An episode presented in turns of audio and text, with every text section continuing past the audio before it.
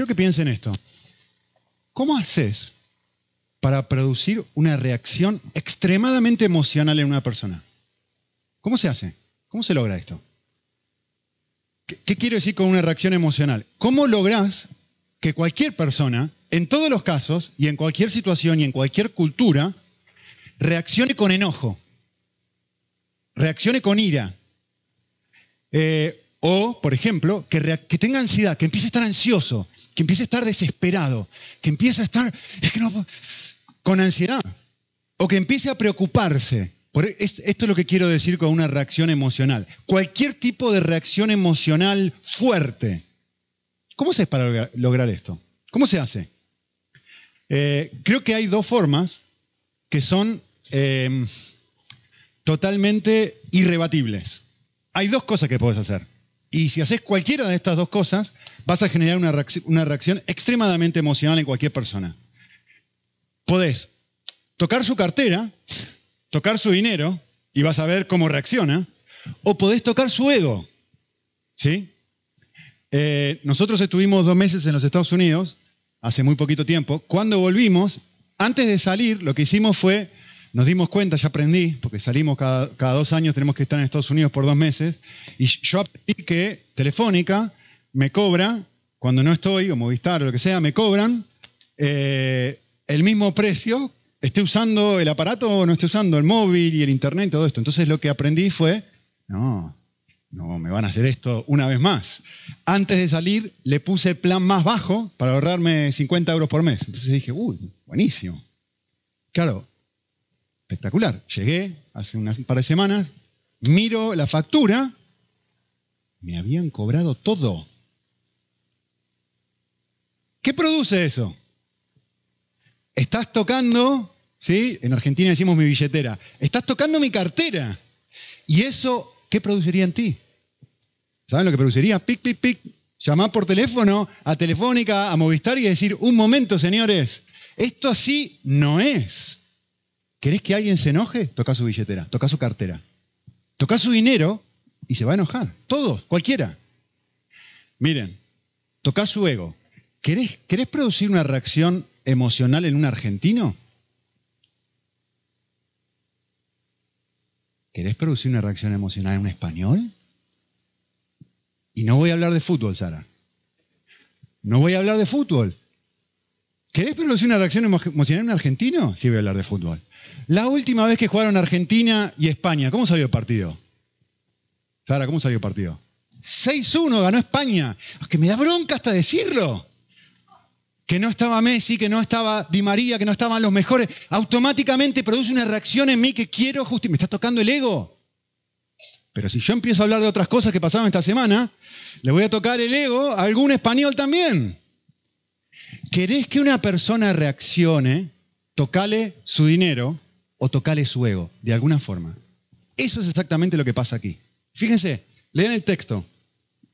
Eh, dice el pasaje, en versículo 21, lo que, versículo 21 y 22 es un preámbulo en donde Pablo nos cuenta un poquito cuáles van a ser sus planes. Y enseguidita, no me voy a frenar ahí, pero enseguidita en el versículo 23, lo que eh, el texto hace es volver a Éfeso.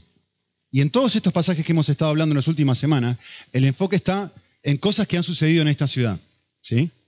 Y dice el pasaje en versículo 23, en aquel tiempo se produjo un alboroto no pequeño, dice el texto, que es una forma de la época de decir un alboroto muy grande, muy pero muy grande, una riña, una pelea muy grande. ¿Cuál era la causa? Dice el pasaje, por motivo del camino, es decir, por causa, el camino la forma que, que se referían al cristianismo en ese momento, a los cristianos. ¿Sí? Llamaban, en vez de decirle cristianos, le decían los del camino. Entonces, es por causa del cristianismo que se produce esto. ¿Pero por qué? Porque cierto platero, que se llamaba Demetrio, Demetrio, que labraba templecillos de plata de la gran diosa Diana y producía, noten otra vez la frase, no pocas ganancias, es decir, muchísima ganancia, esta gente no está ganando algo de dinero, está ganando mucho dinero con esto. ¿eh? Es importante frenarse a pensar eso. Están ganando mucho dinero. ¿sí? Entonces este hombre se da cuenta que, producto de que Pablo está evangelizando, hay gente que está dejando de compartir, hay gente que está dejando de eh, comprar estos templecillos para Diana y esta gente se está quedando sin negocio. Le están tocando su dinero. ¿Sí? Entonces, dice el versículo 25, reunió a estos junto con los obreros de oficios semejantes, es decir, buscó a todas las personas que estaban metidas en este negocio.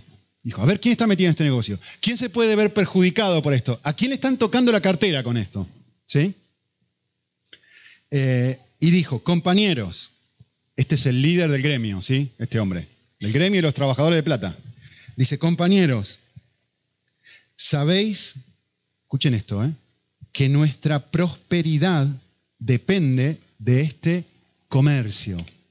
¿Qué está haciendo? Está apelando al dinero, está apelando a su egoísmo. Dice, nuestra prosperidad, que a nosotros nos vaya bien, que a ti te vaya bien o mal, depende de que podamos vender muchas de estas estatuas pequeñitas. ¿sí?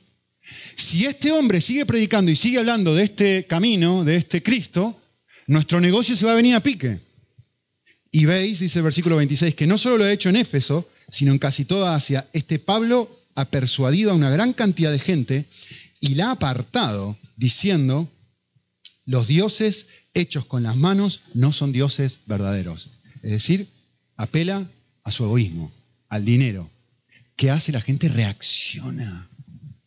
Como yo reacciono cuando Telefónica me cobra más de lo que me debe cobrar y me toca la billetera. Pero presten atención al texto, miren lo que cómo sigue diciendo. No solo esto, miren lo que va a hacer ahora este de metro. Corremos el peligro de que nuestro oficio caiga en ¿a qué apela ahora? Descrédito. Sino también que el templo de Diana, la gran diosa, se considere sin valor y que ella, a quien adora toda Asia y el mundo entero, miren cómo termina el versículo, sea despojado de su grandeza. ¿A qué apela? Al orgullo. Nos vamos a quedar sin aquello que es nuestra fuente de orgullo, el gran templo de Diana, la gran diosa, la increíble, la fabulosa, sea despojada de su nombre, sea despojada de su título, sea despojada de su honor, sea despojada de su grandeza. Y dice el versículo 28, en 28, cuando oyeron esto, se produjo el altercado. ¿Lo ven? ¿Qué, ¿Qué tenés que hacer para que alguien reaccione con ira? ¿Qué tenés que hacer para producir una reacción emocional en alguien? Tenés que tocarle algo que ama. Tenés que tocarle su dinero, tenés que tocar su egoísmo, tenés que tocar algo a lo cual se ha vendido. O tenés que tocarle su orgullo. Es muy simple. Y quiero decirles algo, todos funcionamos así todo el tiempo. Todo el tiempo. Esto no es una exclusividad de ellos. Todos funcionamos así todo el tiempo. Déjenme darles un ejemplo. Hace 10 años o más, ya no me acuerdo, perdí la cuenta, eh, me invitaron por primera vez a, a dar una conferencia en Egipto.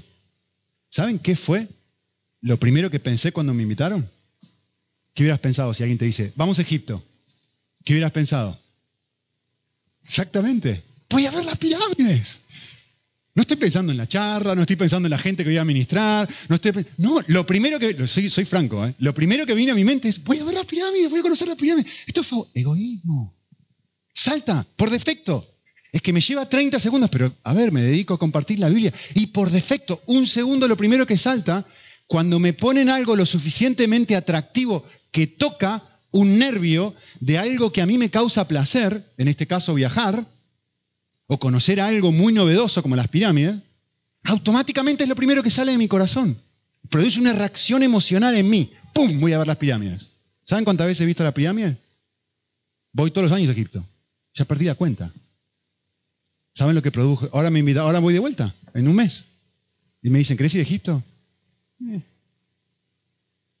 Hace calor, te morís de la comida es horrible. Por lo menos donde yo voy. Hace calor, Estoy solo, no puedo estar con mi familia. Perdió su atractivo.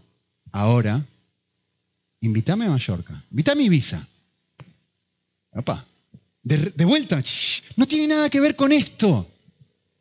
Tiene que ver con lo que automáticamente salta que muestra que ama mi corazón. Me, invítame a predicar un pueblito en Almería con dos, tres personas, que no hay nadie, que toque conducir dos horas para llegar. Uno hace los cálculos, ¿no? A ver, ¿cuánto? ¿Merece la pena? Todos funcionamos así. El otro día, un poco vergüenza es esto, pero el, antes de ayer teníamos un turno con mi niña para ir al médico. Y faltaban cinco minutos para salir, yo había estado trabajando todo el día. Y, estaba tratando de terminar de trabajar. Digo, ah, quiero terminar de terminar. Así cuando la llevamos a la niña al médico, esposa salía a correr. Y claro, cinco minutos literalmente, mi esposa ya sabe que viene, cinco minutos antes de salir a, la cita con el médico, mi hija se empezó a peinar, y no sé si le han visto, como tiene el pelo hoy, pero se empezó a peinar y con el peine se enredó todo el pelo aquí, adelante, así, y no se lo podía sacar. Entonces viene y me dice, papá, mira lo que hizo. Y tenía el peine acá, atravesado. Y yo la miré y digo, te quiero comer viva, te quiero comer viva. Entonces empecé a, sacar, no se lo podía sacar, no se lo podía sacar. Empecé a desesperarme, empecé a frustrarme con ella, a enojarme. No sé, ¿cómo hiciste esto? Desesperado, claro. Después vino mi esposa y me miró con cara como diciendo, no es la mejor actitud para hablarle a tu hija que tuvo un accidente. Y tenía razón. ¿Por qué me frustré con mi hija? Egoísmo porque tuve que pasarme 5 o 10 minutos eh, intentando quitarle eso de su pelo, no me pude cambiar para ir a correr y no pude ir a correr. Y por eso me frustré con ella. Pero, que no soy el único humano de la historia. Estábamos andando en el coche y de repente estábamos andando en el coche y se puso un camión delante nuestro. Y a mí ya se me había pasado, ya se me fue. Estábamos mi esposa, yo, mi esposa y la niña atrás, y un camión se pone delante nuestro y iba a 10 por hora. A 10 por hora. Y de repente, y mi esposa empieza a decir, pero que este hombre, que no se mueve, pero ¿por qué no se mueve? Que vamos a llegar tarde, que vamos a qué vergüenza, vamos a llegar tarde. Y yo la miro con la misma cara que me miró ella a mí antes, ¿no? Y de repente decís, claro, ahora lo que está en juego es qué va a pensar el médico de nosotros que llegamos tarde. Orgullo. Yo me frustré con mi hija por, orgullo, por egoísmo, mi esposa se, se frustró con el camionero por orgullo. Todos funcionamos así, todo el tiempo, todos los días, en cada momento. Para tener una reacción emocional, que es la que estamos viendo en este pasaje, de ira, de bronca, de frustración, aún de desesperación, todo lo que hace falta es que toquen algo. Cualquier cosita. En el caso de esta gente era el dinero y su orgullo por Diana en los Efesios. Pero algo que tú amas, que es valioso para ti, y de repente vas a sacar el tigre que tenés dentro. Eso es lo que vemos aquí. Pero no es el problema de ellos, es un problema de todos. De hecho, quiero que piensen algo.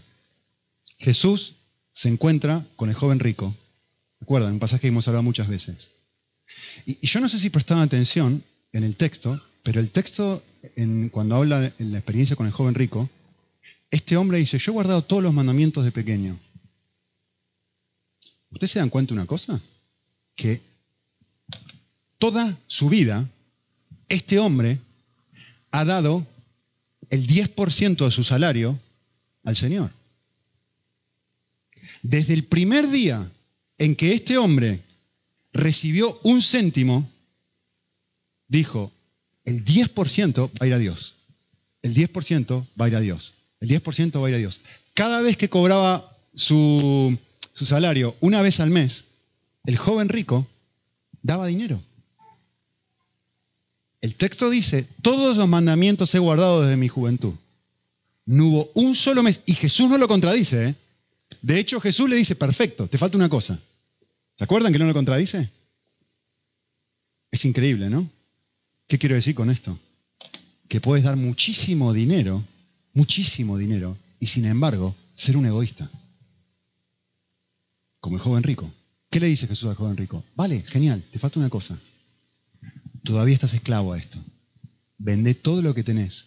Vení y seguime.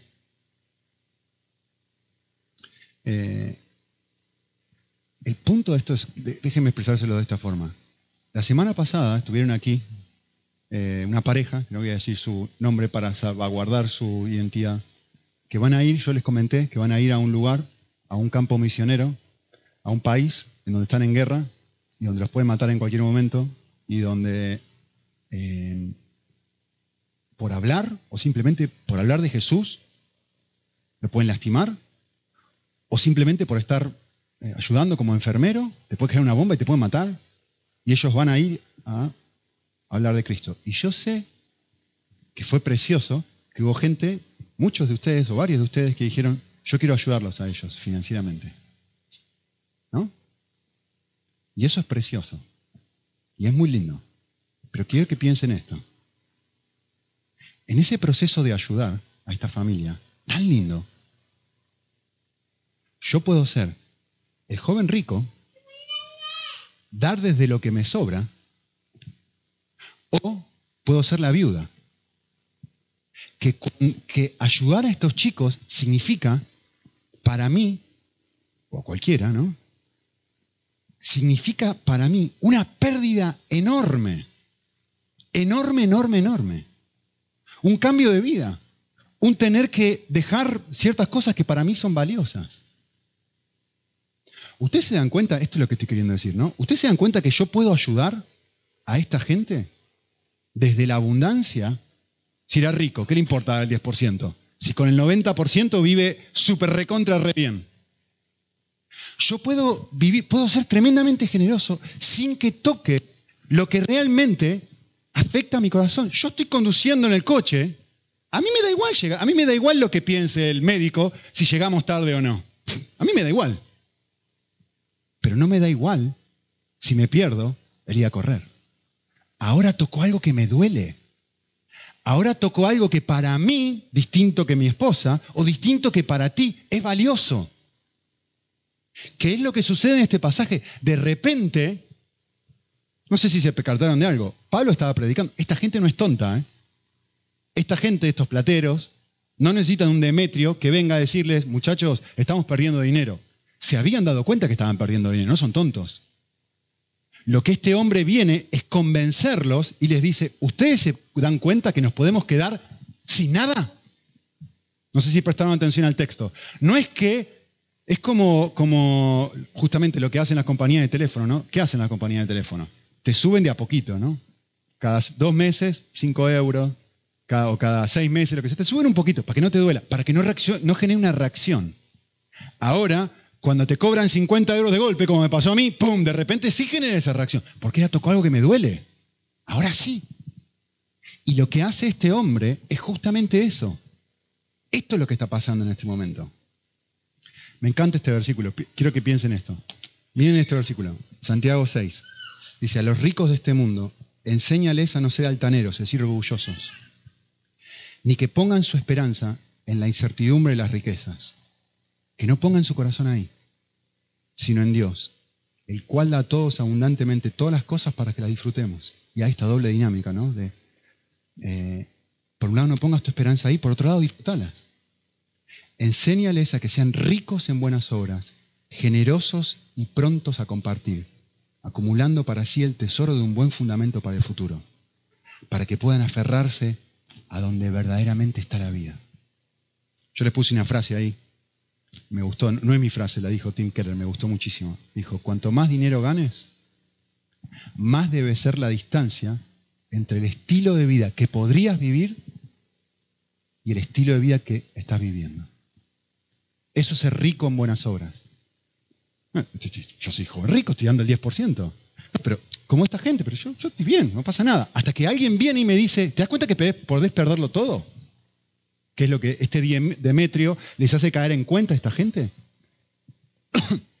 ¿Te das cuenta que podés perder el templo? ¿Te das cuenta que te, pueden tocar el orgullo y que Diana y que no nos van a conocer más por tener esta diosa fantástica, fabulosa?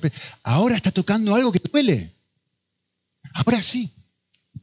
Entonces, el desafío es, en mi vida, en tu vida, es, no, no si estoy dando, no dando, siendo, no haciendo. El punto es si realmente en mi vida hay algo que me tiene atrapado. Hay algo lo cual yo estoy vendido. Si tocan ese algo, entonces se produce la reacción emocional. Sea ir a correr, sea llegar tarde al médico, sea el dinero, da igual. Puede ser algo muy bueno, puede ser algo muy malo. Puede ser los jueguitos electrónicos, puede ser el Facebook, puede ser la tele, puede ser cualquier cosa que si me quitas esto, entonces es donde se produce la reacción. ¿Para qué vivo? Ese es el punto. ¿Sí? Eh, Jesús, e, es más, el texto dice, versículo 28, cuando oyeron esto, se llenaron de ira. No era que tenían ira antes, estaban bien perdiendo un poquitito de dinero, estaban bien perdiendo un poquitito de prestigio, pero cuando se dan cuenta que lo pueden perder todo, gritaban diciendo, grande Diana de los Efesios. Ahora no, hasta aquí llegamos, no toques esto. Ahora se va a producir la reacción. Cristo le dijo a unas personas que querían seguirlo, eh, este hombre dijo, no, no, primero otra cosa Jesús, primero déjame, lo ven en el pasaje, Señor, permíteme primero que vaya a tal cosa. No, lo voy a explicar porque es un texto largo, que no está diciendo evidentemente. Eh, otro viene y le dice, Señor, bueno, permíteme que vaya a saludarlos en mi casa. Es decir, ¿qué está diciendo? Hay algo que va primero que tú, Señor. Puedes tocar cualquier cosa, pero no me toques esto. ¿Sí? Mi pregunta para nosotros es, ¿qué, ¿qué, es aquello que Dios no puede tocar en ti? ¿Qué es aquello que si te saca esto, entonces generaría la misma reacción de ansiedad, de ira, de bronca, de enojo? Ahora, ¿qué es esa, como mi llamada telefónica con, Movistar?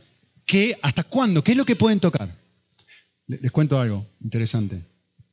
Eh, hace varios años un pastor estaba predicándole a un grupo de jóvenes y, contó la historia de una chica, es una historia de verdad, ¿eh? no es un chiste, contó la historia de una chica que era muy jovencita, tenía 18, 19 años, y esta chica estaba súper comprometida con el Señor y dijo, todas sus amigas alrededor dijeron, bueno, yo voy a comenzar mi vida, o voy a comenzar mi vida, me refiero de estudios, eh, voy a ir a la facultad, voy a elegir la profesión que más dinero me dé, voy a elegir la profesión que más me guste. Todas sus amigas estaban haciendo eso, ¿no? ¿Qué vas a estudiar? Lo que más me gusta. Otro le preguntaba, ¿qué vas a estudiar? Lo que más me dé dinero. A otra, ¿qué vas a estudiar? Lo que me dé más seguridad. Y esta chica estaba muy comprometida con el Señor. ¿Saben lo que dijo? ¿Qué vas a estudiar? Me voy a ir a un seminario porque quiero ser misionera. Y quiero dejarlo todo. Y quiero irme al país que Dios quiera, en el momento que Dios quiera, cuando Dios quiera. Y quiero entregarle mi vida a Él. ¿Saben lo que hizo? Se fue cinco años a estudiar en un instituto bíblico. Pero ella dijo esto, escuchen bien lo que voy a decir ahora, ¿eh? Mm, muy bueno. Ella dijo esto, dijo, Señor, yo voy a hacer lo que tú quieras, cuando tú quieras, donde tú quieras. Lo único que te pido es casarme. Lo único que te pido, cualquier cosa, no te pido nada, no quiero riqueza, no quiero dinero, no quiero prestigio, no quiero absolutamente nada. Lo único que yo te pido es que me regales un esposo. Cinco años en un instituto bíblico, lo digo por experiencia. Si hay un lugar en donde uno piensa que va a encontrar una esposa o un esposo, es en un instituto bíblico. Si está buscando una esposa, una esposa comprometida, ¿no? Dios es muy gracioso, por lo menos en mi caso, porque nada que ver. Fui a tres seminarios diferentes en el mundo y no encontré a mi esposa ahí. Cinco años. Nada. Ningún chico que se acercó a ella dijo, voy a hacer una maestría. Señor, yo sé que necesito más capacitación, voy a hacer, se, inscribió en un centro de entrenamiento para misioneros, tuvo dos años y dijo, ahora sí. A ver, si hay algún lugar, estas son las personas más consagradas del mundo, en algún lugar que donde voy a conseguir un esposo, aquí es. Primer año, nada. Seis meses antes de graduarse, nada. Último día, antes de graduarse, cero. Esta chica se pone a orar con el Señor y dice, ¿saben qué dice? Estoy enojada contigo.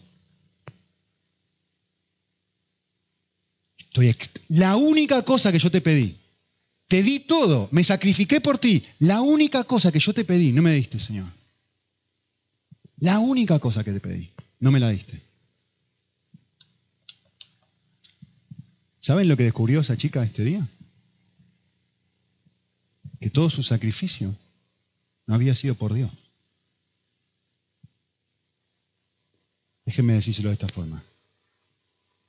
Si yo le digo a Dios, te voy a seguir si, plin, plin, plin, te voy a seguir si me das esto, te voy a seguir si no me tocas esto otro, te voy a seguir si o te voy a obedecer si.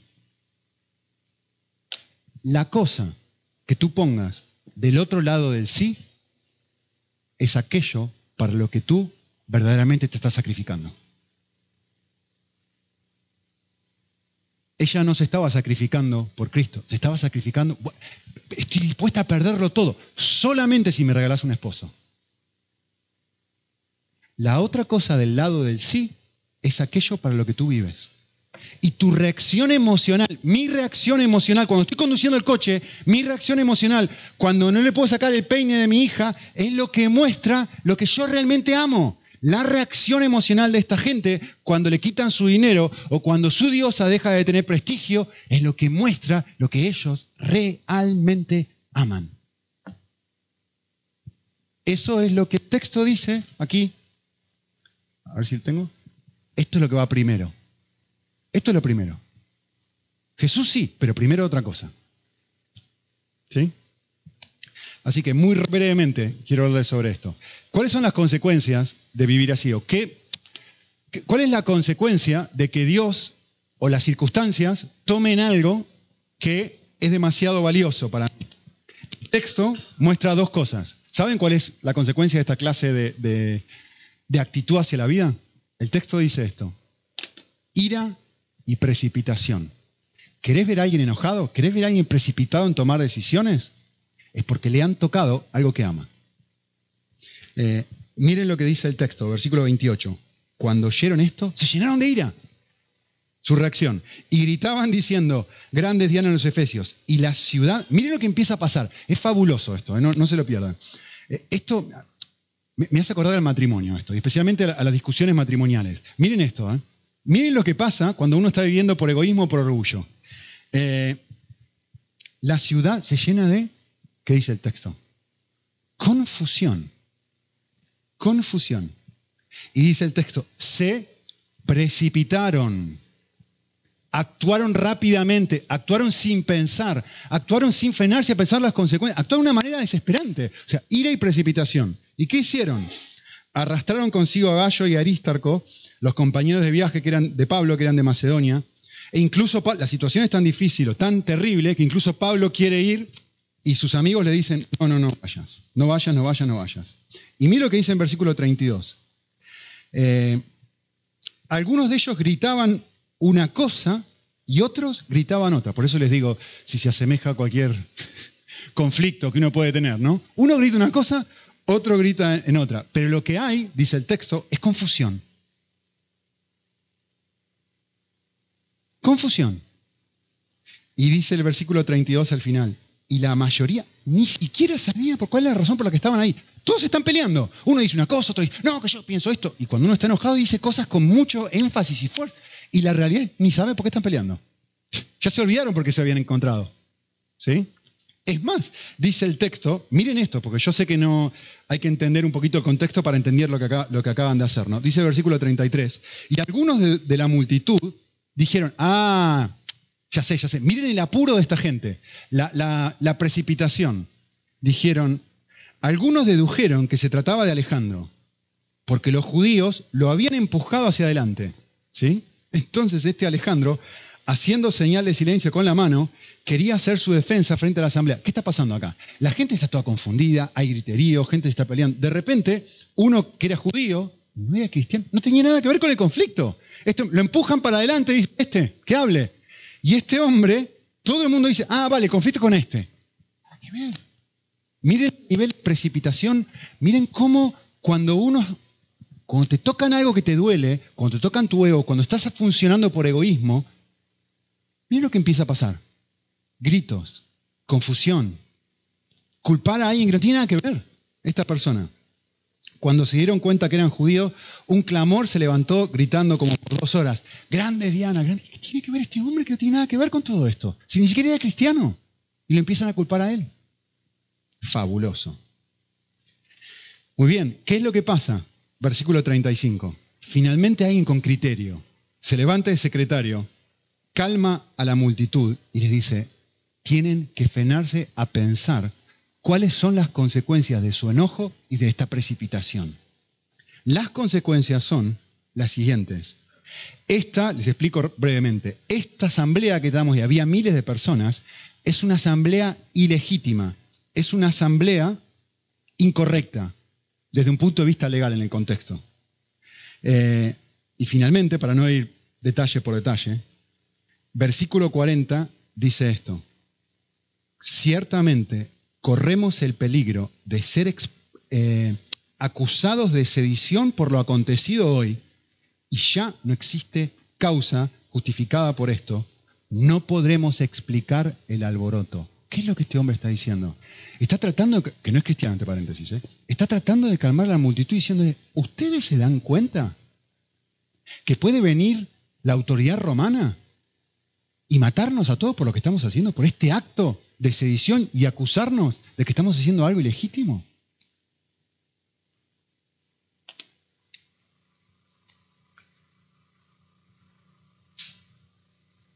Se los puse de esta forma, tratando de ahorrarse algo de dinero.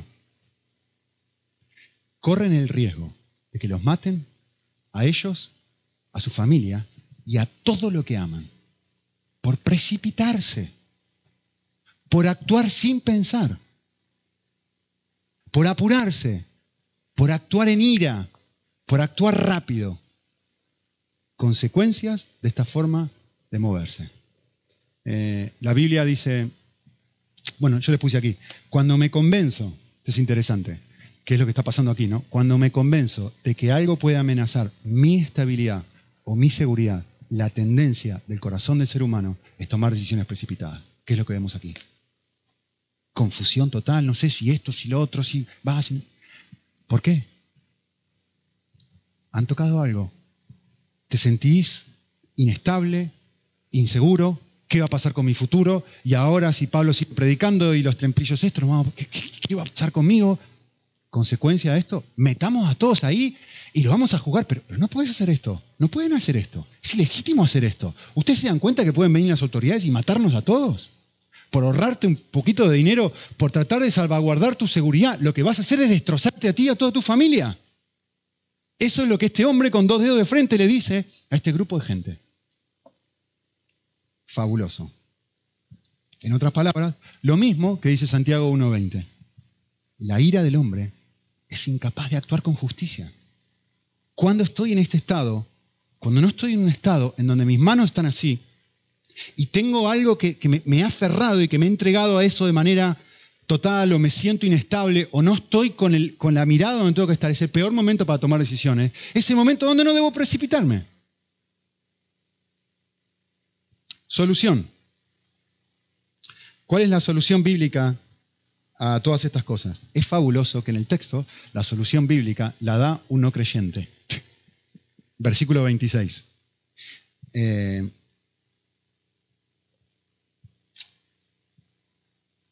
Dice así. Un hombre, este Demetrio, dice que Pablo, habéis oído que no solo en Éfeso, sino en casi toda Asia, miren lo que está haciendo Pablo. Pablo, presten atención al verbo, está persuadiendo a una gran cantidad de gente, la ha apartado de un camino distinto, por eso lo llaman el camino, la ha apartado de un camino y les dice a esta gente los dioses a los que ustedes siguen no son dioses. No son dioses verdaderos. No te pueden dar lo que tú estás buscando. Pablo está haciendo algo. ¿sí? El texto dice, presten atención, de vuelta al verbo, ¿eh? Pablo se dedica a persuadir a la gente que estos dioses no son verdaderos. ¿Qué es persuadir? ¿Qué es persuadir a alguien? Déjeme decírselo de esta forma, persuadir es ofrecer un argumento de peso que te lleva a concluir que estabas equivocado, que te lleva a rectificar, que te lleva a cambiar de opinión respecto a algo. Persuadir eh, es influenciar a través de la razón, es convencer, es iluminar a alguien. Eso es persuadir. No es, simplemente eh, lograr algo de manera irracional. No, no, no, no. La persuasión lo que hace justamente es darte argumentos de peso, darte conclusiones muy obvias para decirte esto que tú estás creyendo y esto lo que tú te estás vendiendo no es idóneo para ti. Esto es lo que Pablo estaba diciendo. Estaba persuadiendo a la gente de que estos dioses, esta Diana, son templitos que hace una persona. Hay un nivel de ceguera, hay un nivel de, estupidez muy grande. Y Pablo lo que está haciendo es convenciendo a esta gente del opuesto. ¿Sí? ¿Qué es la persuasión? Miren, la persuasión es esto. Miren la pantalla un segundito. Cuando tú compras una cajita de cigarrillos, ahora el gobierno te exige que pongas esta clase de, mm, leyenda, ¿no? El fumar eh, provoca cáncer. El fumar te puede matar. Y ponen imágenes muy fuertes, ¿no? Son imágenes que, uno las mira y, uff, a mí me, me, genera mucho rechazo, ¿no? E, el fumar daña la salud de tu bebé. El fumar te domina. El fumar causa impotencia. El fumar destruye tu dentadura. Hay un montón. ¿Qué están haciendo? ¿Cuál es el objetivo de esas leyendas? ¿Saben qué están haciendo? Están intentando persuadirte para que dejes de fumar. Te está dando razones lógicas por las cuales una persona dice, pero ¿cómo? Por 10 segundos, por un minuto y medio de placer, te estás destrozando tu vida. Deja de hacerlo. Date cuenta. Eso es la persuasión. De hecho, no sé si ustedes vieron, hay una, película, un poco vieja, pero se llama Gracias por no fumar. No sé cuántos la han visto. Y, trata sobre eh, cuando en los Estados Unidos, hace varios años atrás, eh, las tabaqueras empezaron a recibir un montón de juicios producto de que eh, las personas tenían cáncer por fumar y todo esto. Y bueno, este hombre que está aquí, que es un, un actor muy conocido, en la película funciona como el defensor, el abogado de todas las tabaqueras. Y este hombre tiene una retórica que te da vuelta todo te, da vuelta la tortilla, ¿no? Te, dice, no, pero en realidad no es así, que papa. Y, uno mira la película y dice, este hombre tiene un poder de persuasión de mostrarte lo malo como bueno, de tergiversar lo falso y mostrártelo como verdadero. Y de hecho, yo sé que no leen esto, pero en inglés, ahí en la, propaganda de la película, dicen esto, Nick se llama como yo. Nick, miren lo que dice, no esconde la verdad, la filtra. Va, mucho con el tema, ¿no? No esconde la verdad, la filtra. ¿Saben en qué radica el poder del pecado? En su capacidad para engañarte. Si yo no me cacho, no voy a ser feliz. Y está siete años engañada, una chica total y completamente comprometida con Cristo. Engañada. Si yo no tengo esto que quiero, mi Facebook, mi película, mis vacaciones, mi coche, mi lo que sea, el poder del pecado radica justamente en lo que dice este pasaje, en lo que Pablo está tratando de mostrar a esta gente. Necesito mostrarle que esto que te estos dioses que prometen darte vida, no pueden dártela. Son dioses falsos. John Owen me encanta, me encanta esta cita. Escuchen esto, es fabuloso. John Owen, un teólogo de hace muchos años atrás, dijo esto. Dijo, el engaño del pecado sobre la mente consiste en presentar las cosas de tal manera que su verdadera causa, perdón, que su verdadera naturaleza, causas, efectos o condiciones permanecen escondidas a la viviendo para dioses que no los pueden llenar. Y esto es lo que Pablo está tratando de hacer, diciendo, persuadir a esta gente y mostrarte, ¿no entendés que Diana de los Efesios no te puede dar nada? ¿No entendés que este trabajo no te puede salvar? ¿No entendés que Facebook no te va a llenar? No lo que está tratando de hacer Pablo era lo que ellos estaban confiando en ese momento, donde ellos estaban poniendo su esperanza en su trabajo, en sus cositos de plata, en su diana en los Efesios. Pablo estaba persuadiéndolos, dice este Demetrio, para mostrarles y decir, no, todo lo opuesto. El gran fraude del pecado es hacernos creer que estamos eligiendo vida o, si querés, situación mejor a la presente, cuando en realidad lo que estamos haciendo es nuestro propio mar. Apurados en decir, vamos a hacer una asamblea, vamos a enjuiciar a estas personas y las vamos a matar. ¿No te das cuenta que si haces eso, lo que estás haciendo es creando tu propio mar que va a venir el, todo el gobierno romano, van a matar a todos. El engaño del pecado es mostrarte justamente eso. Es esconderte, es esconder delante de mis ojos.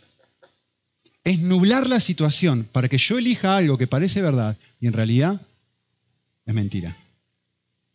Esto es lo que dice Proverbios. Proverbios dice así. El que peca, fabuloso este texto. ¿eh? El que peca contra mí, a sí mismo se daña. Qué loco, ¿no? Se daña, es lo que estaba haciendo esta gente. A sí mismo se daña. Todos los que me odian aman la muerte. Dice el versículo 27, eh, muy, muy relevante. Eh, no solo corremos peligro de que nuestro oficio caiga en descrédito, también que el templo de nuestra gran diosa Diana se considere sin valor. Y ella, a quien adora toda Asia y el mundo entero, miren la última frase. ¿Qué dice? ¿Qué está tratando de lograr Pablo? El versículo dice, sea despojada de su grandeza. Según una persona no cristiana, ¿eh? un Demetrio, el objetivo de Pablo era despojar de su grandeza a los falsos dioses. Es decir, quitarle ese pseudo valor, ese falso valor a aquello que promete darnos vida. Si me caso, voy a ser feliz. Si tengo este trabajo, voy a ser feliz. Si tengo esto, voy a ser feliz. El objetivo de Pablo era despojar de su pseudo grandeza, falsa grandeza, aquellas cosas que yo me creo y digo, si, si tengo esto, si esto, si esto, si esto, entonces ahí voy a ser feliz y me apresuro a tomar decisiones estúpidas. Eh, me encantó lo que dijo Tim Keller, justo con respecto a este pasaje. Dice, aunque no nos arrodillemos, porque uno mira esto y dice, qué tontos, qué estúpidos, ¿cómo se van a arrodillar delante de un Dios así hecho por manos? Escuchen lo que dice Tim Keller respecto a esto, fabuloso. ¿eh? Dice, aunque no nos arrodillemos físicamente ante la estatua de Afrodita, no somos como los de Éfeso, ¿no? Hoy en día son muchas mujeres jóvenes que son arrastradas a la depresión y a los desórdenes de alimentación por una preocupación obsesiva por su imagen corporal. No quemaremos un incienso real en honor a la diosa Diana, pero cuando el dinero y la carrera son elevados a unas dimensiones cósmicas, estamos llevando a cabo una especie de sacrificio de niños al descuidar nuestra familia, nuestra comunidad, con el fin de alcanzar un nivel más alto en el mundo de los negocios y adquirir una riqueza y un prestigio mayor. Estamos sacrificando a falsos dioses. ¿O no? ¿Quiere decir que tener, buscar un trabajo está mal?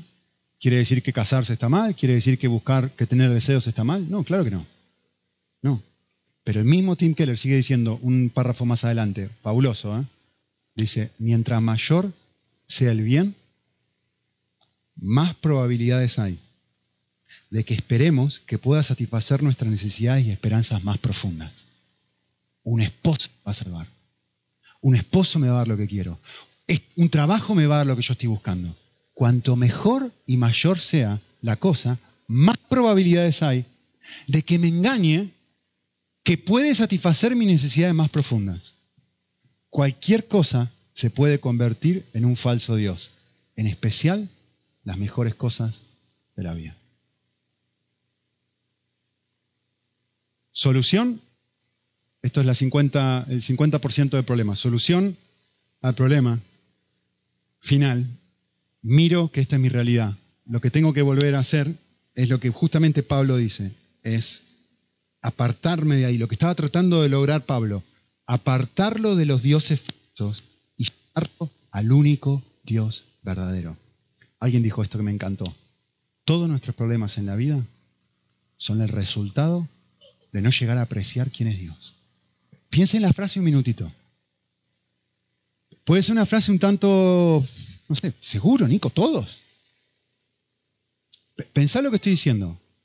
Todos nuestros problemas en la vida son el resultado de no llegar a apreciar quién es Dios. ¿Qué quiero decir con esto? Quiero que piensen algo. Esta es mi última ilustración para ustedes. Quiero que piensen en toda Europa. ¿Sí? Nosotros en este momento vivimos, todos, y no en este momento siempre, vivimos en una galaxia, ¿sí? Que se llama ¿cómo? Vía Láctea. La galaxia en la que nosotros vivimos se llama Vía Láctea. Si la Vía Láctea tuviese el tamaño de toda Europa, de toda Europa, ¿eh? todos los pueblos de España, todas las regiones de España, toda Francia, Inglaterra, Italia, Croacia, seguí, todo, todo, todo. si el tamaño de nuestra galaxia fuera el tamaño de Europa, ¿saben cómo sería el tamaño de nuestro sistema solar? En comparación, una manzana. Nuestra galaxia tiene el tamaño de Europa. Nuestro sistema solar, la Tierra, los planetas, el Sol y todos los planetas que están dentro de nuestro sistema solar, tendrían en comparación, en comparación con nuestra galaxia, tendrían el tamaño de una manzana. Hay más de mil millones de galaxias.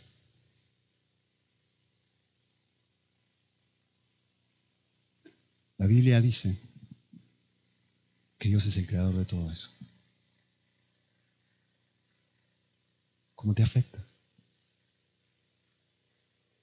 ¿Tenés problemas de ansiedad? ¿De no encontrar trabajo? ¿Cómo te afecta eso? ¿Qué es lo que necesitas? ¿Necesitas el trabajo?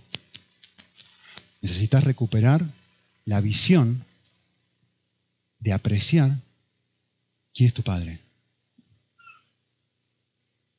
La Biblia dice que Dios sostiene las cosas, las mil millones de galaxias, con la palabra de su poder. Una palabra, con una sola palabra sostiene todo. ¿Qué necesito para librarme de la ansiedad?